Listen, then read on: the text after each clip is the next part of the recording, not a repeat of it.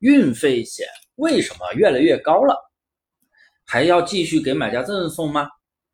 感谢你的收听，大家记得订阅我的专辑，我每天更新。添加我的微信幺五四七五三八三，一套淘宝无货源精细化运营视频课程免费发给你学习，有问必答。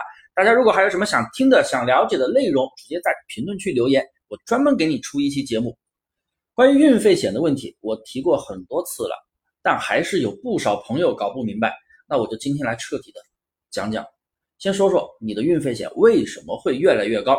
如果是作为卖家开通的运费险的赠送，一开始都是从几毛钱，然后随着订单的增加，运费险它也会慢慢去涨。我们必须要知道，运费险它是什么？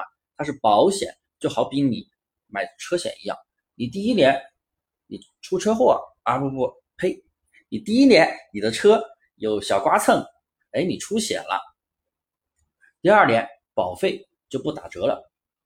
如果你的出险次数多啊，你每刮一次，每碰一次，哎，你就去报保险，那第二年还要涨价，甚至不给你保。那运费险其实也是同样的道理。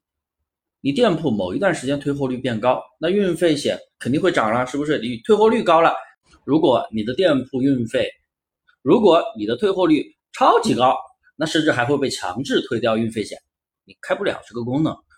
所以呢，这就是运费险越来越高的原因。当然，如果作为买家，不同的买家退货率也不一样，因为买家他自身，他有的人他喜欢退货，有的人他不怎么退货，他每个人的啊投保的金额也会不一样。所以要控制运费险，你就得控制退货率。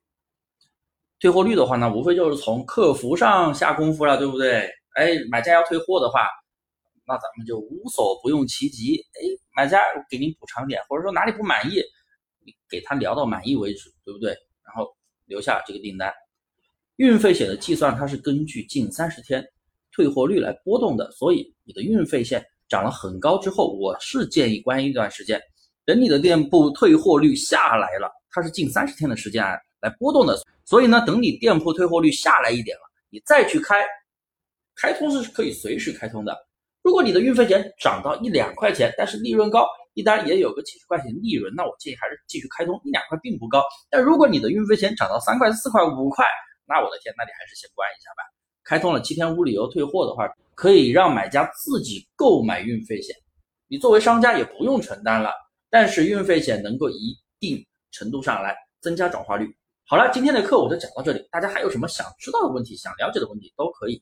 添加我的微信幺五四七五三八三，也可以在评论下方留言你的问题，我会专门给你出一期节目来讲解。每天我都会更新哦。